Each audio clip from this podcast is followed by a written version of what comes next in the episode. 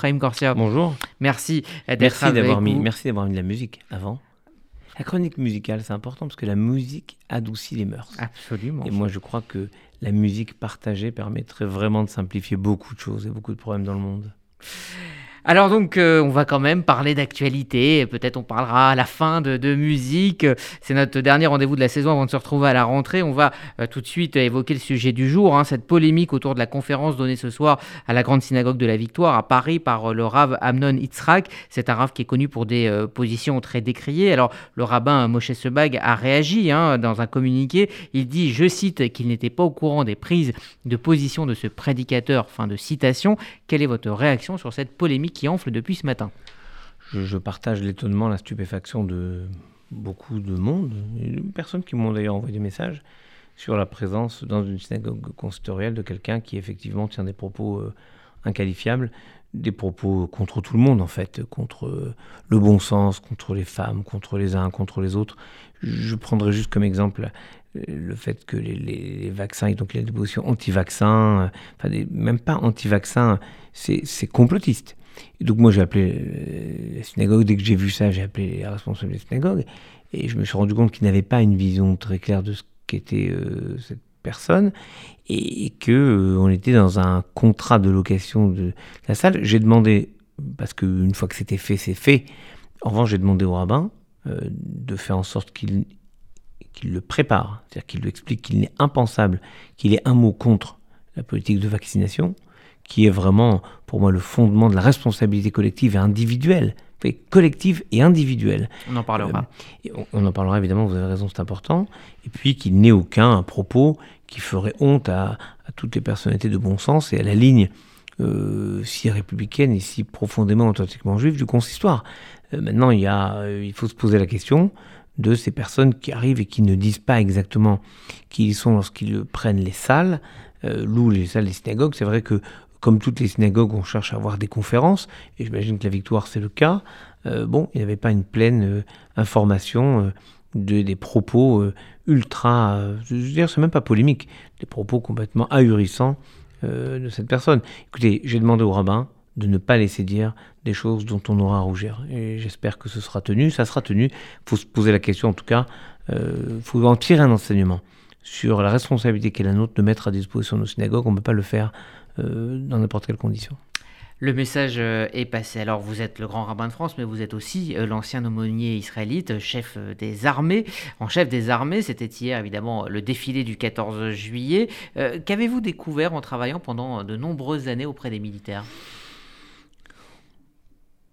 Le summum de ce qu'est l'engagement.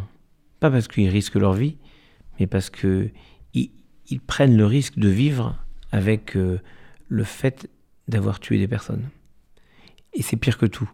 Et, ce sont des personnes qui développent des valeurs dont la société aurait tellement besoin, des valeurs de fraternité, de solidarité, de co-responsabilité, d'humanité, des valeurs, oui, d'engagement, euh, des valeurs euh, dont notre société a besoin d'avoir l'exemple devant elle au moins une fois par an, le jour du 14 juillet. Voilà pourquoi moi je suis très assidu au défilé du, du 14 juillet. Euh, J'y étais évidemment hier. J'ai fait un message hier euh, parce que il y a quelque chose d'assez étonnant. Chaque fois que je vois un défilé militaire, je pense au, Capitaine Dreyfus. au colonel Co- Dreyfus, colonel, pardon. parce qu'il a fini colonel. Oui, c'est Et vrai. j'espère que la République un jour l'élèvera au-dessus. Euh, et vous savez, c'est incroyable, il a été enterré le 14 juillet 1935, enterré. Et il y avait peu de monde. Et il se trouve que le cortège est passé pour aller euh, au cimetière Montparnasse. Il est enterré au cimetière Montparnasse. Je connais bien la tombe. Il est, passé par la Concorde, où il y avait le défilé. Et donc symboliquement, tous les soldats se sont euh, mis autour de lui, se sont rassemblés autour de lui. Il se trouve qu'il y avait un congrès pour la paix ce jour-là, et on a des comptes rendus quand ils se sont rendus compte que le catafalque de, euh, Alfred Dreyfus passait. Ils se sont mis euh, au garde à vous tous, dans un silence de recueillement et d'hommage qui était euh, finalement touchant. Et pour moi, c'est tout cela. C'est à la fois cette somme d'engagement, cette somme de combat qu'il a fallu mener pour avoir le droit de mourir pour la France. Et euh, je, pensais évidemment à un de mes ancêtres, mon arrière-grand-oncle, qui s'appelait Avram Korchia, d'Oran, qui est mort le 22 août 1914 dans les combats en Belgique. le 22 août, c'était la journée la plus la plus meurtrière de toute la, Première Guerre mondiale. Donc en fait, le 14 juillet, c'est aussi la réaffirmation du lien de la France, de tous les citoyens avec leur armée, et, et je trouve que c'est une belle chose importante. Alors vous avez été euh, réélu au la main, euh, grand rabbin de France, c'était le 6 juin dernier, et dans la foulée vous avez présidé le premier congrès rabbinique national, il a eu lieu à Strasbourg, euh, il y avait une centaine de rabbins français, des responsables communautaires. Pourquoi vous avez, dès le début de votre deuxième mandat, lancé ce, rendez-vous et, quels étaient les, thèmes que vous avez abordés? Parce que par nature, une campagne, c'est un moment où on dit des choses qui peuvent froisser les uns les autres, et je trouve important de rassembler la famille rabbinique sur des objectifs clairs, concrets, des objectifs que, je voulais voir partagés par tous. Je voulais le faire et j'ai tenu à le faire en province parce que je veux pas que les rabbins de, province se sentent être en seconde division. Je sais, pour les amateurs de football, que ici c'est Paris, mais et que je peux avoir un attachement particulier au club de football de la capitale. Mais il y a un très beau club en province, à Marseille par exemple. Oui, il y a un club à Marseille. Euh, oui, c'est un club qui, euh, qui a gagné la Coupe d'Europe. Absolument, absolument. Mais il y a longtemps, c'était le siècle dernier. il faut se souvenir. C'était le siècle dernier, voilà. Mais on est fiers de cette victoire en Coupe d'Europe, c'est d'autant plus fier que c'est la seule, enfin non la seule, la Coupe d'Europe des clubs champions. En Coupe d'Europe des, coupes, le Paris Saint-Germain a gagné des vainqueurs de coupe. Euh, voilà, il y a quand même des choses à rétablir. Et n'oublions pas le très beau parcours de Bastia euh, dans la même coupe. Euh, Saint-Étienne. Saint-Étienne. Et de Reims. Donc la province. La province est importante. C'est vraiment important parce que c'est là où, où on peut euh, aller chercher les gens, où les rabbins ont cette responsabilité totale avec les communautés, les présidents, les administrateurs, administratrices. Ils ont cette responsabilité. À Paris, si un rabbin d'une communauté est moins efficace, moins présent, on va à une autre synagogue, il y a toujours un autre rabbin qui sera présent. En revanche, en province, le rabbin, et c'est sur lui que repose beaucoup, beaucoup, beaucoup de choses. Et les, belles communautés, les grandes communautés, sont celles où le binôme rabbin-président fonctionne de manière euh, idéale. Et j'ai voulu rassurer les, rabbins, y compris les rabbins de province, euh, sur cela. Il se trouve qu'à Strasbourg, il y a un binôme rabbin-président qui, fonctionne de manière merveilleuse. C'était aussi, pardon de vous le dire de manière très personnelle, une façon de rendre hommage au, au combat qu'avait mené le, le président du, consistoire de Strasbourg qui a eu un Covid très très très lourd. Et on a prié pour lui longtemps, on a eu très très très peur, encore j'aurais pu rajouter quelques dizaines de traits. Euh, et il était là avec nous, il a co-construit ce, ce congrès et j'étais très heureux de, de, le voir, de le retrouver. D'ailleurs, je tiens à le féliciter puisque la République l'a distingué particulièrement en en faisant un chevalier de la Légion d'honneur dans le décret d'il y a euh, deux jours. Alors vous avez euh, à cette occasion de ce voyage à Strasbourg pu échanger avec le Premier ministre slovène, sachant que la Slovénie vient de prendre la présidence de l'Union pour les six prochains mois. Euh, il s'est engagé à abolir l'interdiction de l'abattage cachère et de la circoncision dans son pays. Euh, cela vous inquiète de voir ces pays, notamment à l'est de l'Europe, qui petit à petit prennent des dispositions qui inquiètent les communautés juives? Oui, c'est un moment étrange. Il est venu, donc c'est l'une de ses premières sorties. Il est venu à la grande synagogue. Je trouvais que ça avait un acte symbolique fort, que ça avait euh, du sens. Et donc, avant de prendre la parole, puisque moi je prenais la parole et lui répondait ensuite, avant de prendre la parole, je lui ai dit euh, que j'allais, non pas lui tomber dessus, mais parler de deux choses qui me chagrinaient. Le fait que ça, son pays n'autorisait pas, la... alors c'est un peu plus compliqué, la loi ne l'interdit pas, mais des réglementations intérieures font que c'est impossible. Mmh. Donc, euh, en gros, interdisait l'abattage rituel et la circoncision, ce qui est impensable. Et donc, pour l'Europe, c'est impensable. Il m'a dit, OK, oui. C'était bien, parce qu'on a parlé avant. Donc, je, le dis dans mon discours de manière très claire. Hein. Euh, je même un peu sèche. Mmh. Et il a répondu, en disant, bon, euh, en fait, il n'est pas sorti de son discours. Mais ce qui est important, c'est après. D'abord, il est venu au dîner le soir, ce qui était, oui, ça veut dire quelque chose. Mhm. après la cérémonie, il est venu au dîner et il nous a expliqué à ce moment-là qu'effectivement il allait le faire parce que il a un enjeu pour lui euh, d'être parfaitement intégré dans l'Europe, je dirais occidentale, étant entendu que l'Europe est, diverse. Mais en fait, le bien-être des Juifs, et ça passe par le respect de, nos pratiques religieuses et rituelles comme l'abattage rituel et la circoncision, ce bien-être est un élément clé de, je dirais, de la démocratie dans un pays. Et, cet homme l'a perçu, me l'a dit très clairement. Et c'est clair que j'espère que dans les six mois de sa présidence de l'Europe, il aura à cœur de régler ce problème en son pays. En tout cas, euh, le, rabbinat européen, parce qu'on avait aussi avec nous le président de la conférence des rabbins européens, le grand rabbin Goldschmidt, a, remis une couche lui aussi, et, à table, parce qu'on était, moi, chacun d'un de ses côtés.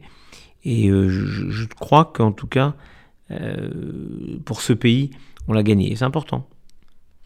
On en vient à l'actualité de ces derniers jours avec ce tour de vis euh, assez impressionnant du président Macron concernant le pass sanitaire. Donc il ne sera pas obligatoire pour les lieux de culte. Est-ce que vous approuvez cette décision ou au contraire vous pensez que les lieux de culte devraient montrer l'exemple et aussi demander un pass sanitaire? D'abord, il n'est pas un tour de vis. Vraiment, parce que je comprends cette décision. On demande à tout le monde de se faire vacciner. On voit que ça monte et puis ça stagne une sorte de plateau. Puis après, on recommence, parce qu'on est spécialiste en France, à redonner la parole à des anti-vaccins. C'est inadmissible de leur donner une exposition et leur donner une tribune quelle qu'elle soit. Voilà pourquoi, je reviens à la question très juste que vous m'avez posée au début, il n'est pas question que dans une synagogue du consistoire, quelqu'un, peu importe la taille de sa barbe, quelqu'un puisse dire un mot contre les vaccins. Je veux bien qu'on organise le débat, qu'on organise la diversité des pensées, mais la diversité des pensées, c'est pas là-dessus. Donc, il y a eu un moment où moi je trouve légitime que le pouvoir, c'est-à-dire le président, nous dise bon maintenant, on n'oblige pas, mais celui qui veut pas être vacciné, il n'y a pas de problème, il n'est pas obligé d'aller au restaurant, il n'est pas obligé d'aller dans les soirées, il n'est pas obligé d'aller au spectacle, il n'est pas obligé d'aller à un stade, il peut rester chez lui. Ou il se teste 24 heures avant. Etc. Non, mais ça encore, moi j'aurais même pas été pour ça. Hum. Parce que oui, pardon, vous avez raison, il se teste, mais assez frais maintenant. Il y en a hum. marre de faire peser le, poids, le prix de ces tests de confort, appelons-les comme ça, par la collectivité. Quand il n'y avait pas d'autres moyens, ok, mais là maintenant il y a le vaccin, donc on doit le faire. Là-dessus, euh, je ne vois pas pourquoi, mais c'est comme ça, on dit les lieux cultes ne sont pas soumis à ça. J'ai demandé, là, hier, à la MIF, donc l'Association des médecins israéliens de France, de me donner son avis. Moi, dans la synagogue dans laquelle je prie, j'ai décidé que pour, avec le comité, donc on a décidé ensemble, on a pesé le pour et le contre, pour qui pour ne pourront venir que les personnes vaccinées. On va le faire déclaratif, parce qu'il n'est pas question d'aller vérifier machin, mais c'est clair. Si quelqu'un quelqu'un peut prier chez lui, il n'y a pas de problème. Pourquoi mettre en danger les autres? Pourquoi se mettre en danger En tout cas, pourquoi mettre en danger les autres Et vous souhaitez que d'autres synagogues en France emboîtent le pas Attendez. Sur les synagogues, je veux qu'il y ait une forme de démocratie. Moi, c'est mon opinion. J'attends l'avis de la MIF.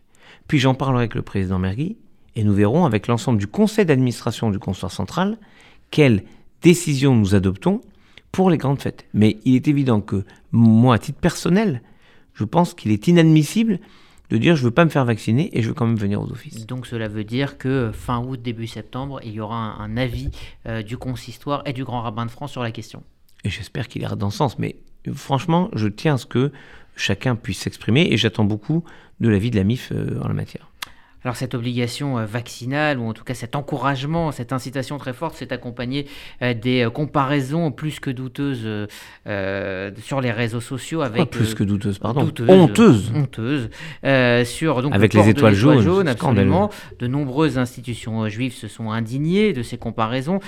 comment interpréter une nouvelle fois ce qui ressemble à une instrumentalisation de la Shoah Est-ce que euh, c'est euh, justement quelque chose de très calculé ou est-ce que c'est un, manque euh, de connaissances historiques, un manque d'informations de ceux qui utilisent ces images? Je crois que c'est surtout de la bêtise et une forme de d'écrasement des, des, valeurs. que si on peut comparer tout à tout, alors on peut aussi crier CRSSS parce que, mmh. mais parce qu'on ne sait pas ce que c'était un SS parce qu'on ne l'a pas euh, ressenti, perçu, mais ceux qui les ont connus, ils ne diraient jamais CRSSS. Donc là, oser comparer l'obligation faite de la vaccination à, euh, au statut que pouvaient avoir les juifs pendant la guerre, c'est non seulement une méconnaissance tragique de l'histoire, mais c'est aussi créer un amalgame insupportable.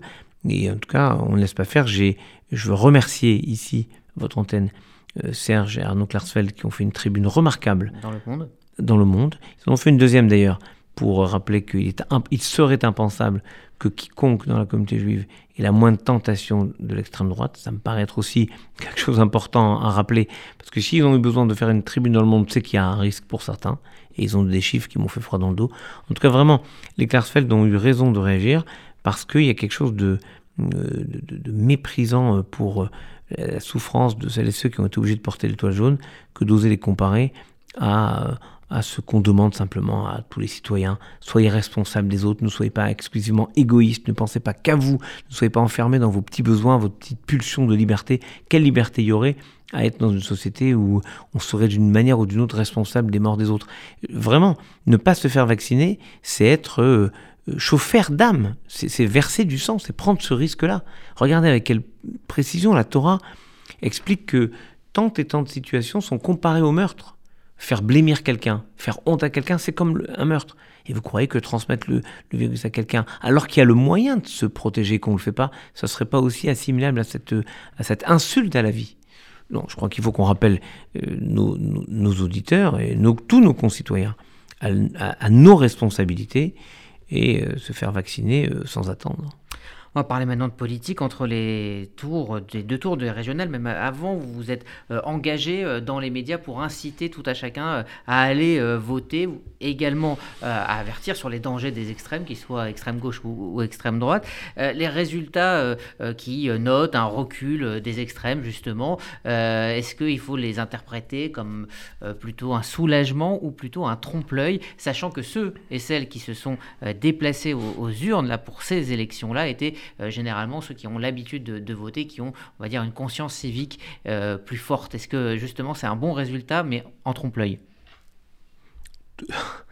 Tout ce qui sort d'une élection où il y a en gros 70% d'abstention est forcément trompe-l'œil. C'est-à-dire qu'on ne peut pas tirer d'enseignement.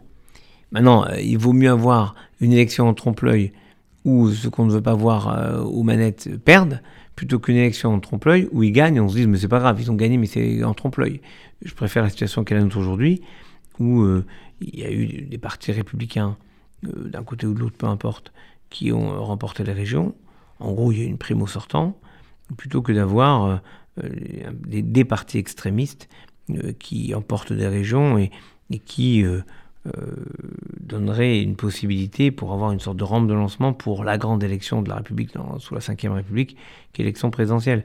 Donc euh, je, pense qu'il y a une nécessité à, revenir sur cette euh, responsabilité individuelle, encore une fois, et collective, qui est celle du vote. Je vous en ai parlé pour le vaccin, mais pour le vote, c'est la même chose.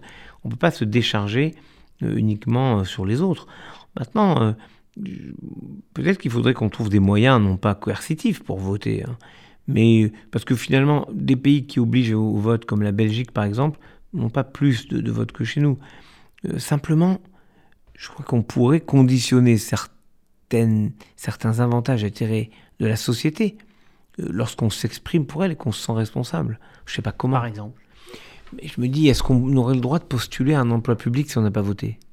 Pas voté une fois. Si quelqu'un n'a pas voté les quatre derniers scrutins, cinq derniers scrutins, vous croyez qu'il peut dire moi je vais incarner la République, l'État? Mais une sorte de responsabilisation de l'électeur. Moi, franchement, devant moi, quelqu'un qui ne vote pas, devant moi, qui est fonctionnaire, qui, dont je sais qu'il n'a pas posé son bulletin dans l'une les cinq dernières euh, votes. Donc c'est pas un jour sa grand-mère était malade, l'autre jour il était en vacances au bout du monde et la troisième, euh, ça, ça, il a une rage dedans. Hein. répétition, je ne veux pas voter. C'est quelqu'un qui m'inquiète je, me dis... Qui ne peut pas incarner la République. Non. Et, vraiment, je, je, le dis parce que je crois que dans le judaïsme, on a cette double impératif de voter d'abord en tant que citoyen, et aussi parce que c'est une forme d'engagement qui correspond quasiment à un devoir religieux. Alors l'engagement citoyen, Jean Castex en, parle aujourd'hui avec le lancement de ce comité interministériel sur la laïcité qui remplace l'Observatoire sur la laïcité. Est-ce que c'est important de former justement euh, les euh, agents euh, du service public qui sont près de 5 millions? Ça va mettre 4 ans pour les former, pour leur expliquer ce que c'est la laïcité. Est-ce qu'on a perdu la notion de ce mot, de ce terme qui est la colonne vertébrale du vivre ensemble en France? Oui, votre question est très juste. Elle renvoie pour moi à ce que disait euh, Thucydide, qui disait la vertu a deux contraires, le vice et l'excès de vertu. La laïcité a donc deux contraires, le, multiculturalisme, c'est-à-dire en gros le système anglo-saxon, où tout est, voilà, chacun fait comme il veut, et une sorte, c'est plus de l'hyperlaïcité, c'est de l'athéisme, plus rien, plus de culte. Et ça marche pas. Notre modèle français est un modèle, comme son nom l'indique, français. On n'a jamais voulu l'exporter. On n'a jamais voulu forcer d'autres pays qui ont d'autres systèmes, qui sont pas moins respectueux des libertés que d'autres. Mais nous, nous avons un système français qui est euh, équilibré, qui renvoie à deux choses très simples. Un, liberté de pratique religieuse. Et deux, neutralité de l'État. Quand, on a ça, on a la trame des 17 points qui ont été présentés tout à l'heure par le Premier ministre. C'est le journal officiel de ce matin. 17 points très précisément. Et l'un d'entre eux d'ailleurs, personne ne l'a noté, mais moi j'ai vu ça, ça m'a vraiment passionné. C'est l'idée de former les agents consulaires, les personnels diplomatiques. Ce qui montre bien qu'il y a un enjeu à expliquer ce que c'est notre laïcité française à l'étranger. Parce qu'on voit tant et tant de pays qui se méprennent sur ce qu'est la laïcité. Et j'ai rencontré dans la semaine à nouveau le secrétaire général de la Ligue islamique mondiale. Lui, j'ai pris le temps de m'asseoir avec lui il y a trois ans. Le temps de m'asseoir. De lui expliquer très précisément, longuement ce qu'est la laïcité. Ce n'est pas l'athéisme, il a compris, et lui maintenant, donc vous imaginez, le secrétaire général de la Ligue islamique mondiale défend le modèle laïque français. Parce que c'est un modèle de liberté. Donc, vous voyez, il faut qu'on réussisse à en convaincre nos propres agents diplomatiques, de sorte qu'ils puissent l'expliquer sereinement partout où nous sommes dans le monde, c'est-à-dire partout. Parce que vous avez le sentiment que ce modèle de laïcité à la française est, attaqué de toutes parts Oui, il est attaqué soit par des personnes qui le testent pour voir si on tient, soit par des personnes qui veulent le nier en faisant par exemple que nos enfants soient contraints de ne pas pouvoir passer des examens le jour de fête, le Shabbat, ce genre de choses qui ne correspond pas à la liberté de pratique religieuse. Donc vous voyez, je, ne demande pas, comme les Canadiens demandent, des aménagements, des accommodements raisonnables.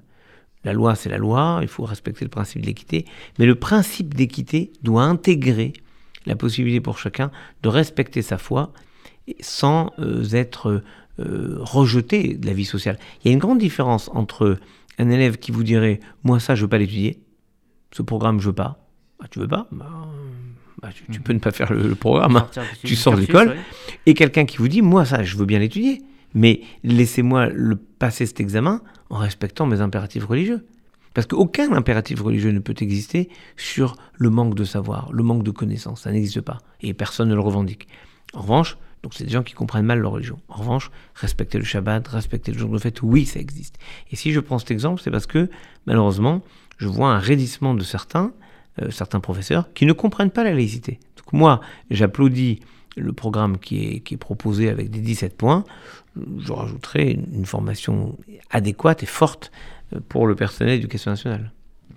Il est inclus, hein, évidemment, parce que Jean-Michel Blanquer fait partie. J'en ai parlé hier et, il est euh, très attentif à, cela, comme il est attentif à ce quelque chose qui fonctionnait plutôt bien il y a quelques années, qui, euh, avec le retour finalement de la question de la laïcité, a tendance à se rédire. Vous avez raison. Avant, on se posait pas la question. Maintenant, soyons très clairs. Quand on demande, je sais pas moi, pour quelques élèves, pour une question de Shavuot ou Pessah, ou Shabbat même, les gens nous disent oui, mais qu'est-ce qui se passera si d'autres demandent? Mais d'autres. Donc nous sommes les dégâts collatéraux, c'est tout. Hmm. De la peur, panique d'un culte qui n'a jamais demandé à ne pas passer d'examen, ni pendant le ramadan, ni pendant quoi que ce soit. Donc on voit bien qu'il y a une crispation, alors que c'est une loi de liberté, la laïcité. Liberté. Dernière question concernant l'actualité, puis après on va dire un mot sur, sur l'actualité euh, spirituelle avec euh, Tisha B'Av. Euh, le grand recteur de la mosquée de Paris, Shemseddin Dafis, a reçu Mila dans un moment d'apaisement qui a été mis en scène, complètement assumé par les deux parties. quel est votre commentaire sur, sur cette séquence? C'était une très belle chose. J'en ai parlé avec le recteur et l'avocat de la jeune Mila, maître Richard Malka le recteur m'a raconté comment il lui a offert un, Coran en français tout rose, et qui a fait monter en flèche les ventes de Coran rose. Et, euh, surtout, euh, Richard Malka lui a expliqué, et le recteur me l'a rapporté, que depuis qu'il y a eu cette visite, il n'y a plus de menaces sur elle, sur Internet, plus de nouvelles menaces. C'est touchant parce que ça veut dire que parfois des drames peuvent être évités si on est capable de se parler et, et de créer juste la possibilité de se rencontrer, oui, se parler peut-être, mais se rencontrer. L'un des sujets du bac cette année, c'était ça. Est-ce que parler désamorce les conflits empêche la violence? Moi, ma réponse, c'est oui, parce que la Torah nous l'apprend. La Torah nous dit, tant que Cain et Abel se parlaient, ça allait. Quand ils ont arrêté de se parler, Cain a tué Abel. Donc c'est vraiment le, débat, le dialogue est, essentiel. Alors on va dire un, mot de l'actualité euh, spirituelle. Nous sommes dans la semaine hein, de Tisha qui commémore la destruction des temples de Jérusalem. C'est une semaine euh, de deuil, de contrition pour le peuple juif. Quel message on, doit euh, chacun en tirer? Eh ben, Quand il y a le deuil et contrition, le seul message du judaïsme a toujours été l'espérance. Et que on, sait par exemple que le Messie est né. si je dis Vanette, c'est qu'il n'est pas encore là, il est né peut arriver demain matin. Donc il est au moment de Tchabéav, que c'est toujours au moment des, les plus tragiques que le peuple juif sait euh, voir euh, l'étincelle d'espérance. autour de, du temple détruit, le Talmud nous raconte que Rabbi Akiba a été avec ses amis rabbins en marche et il voit le temple. Le temple a été rasé complètement. Rasé.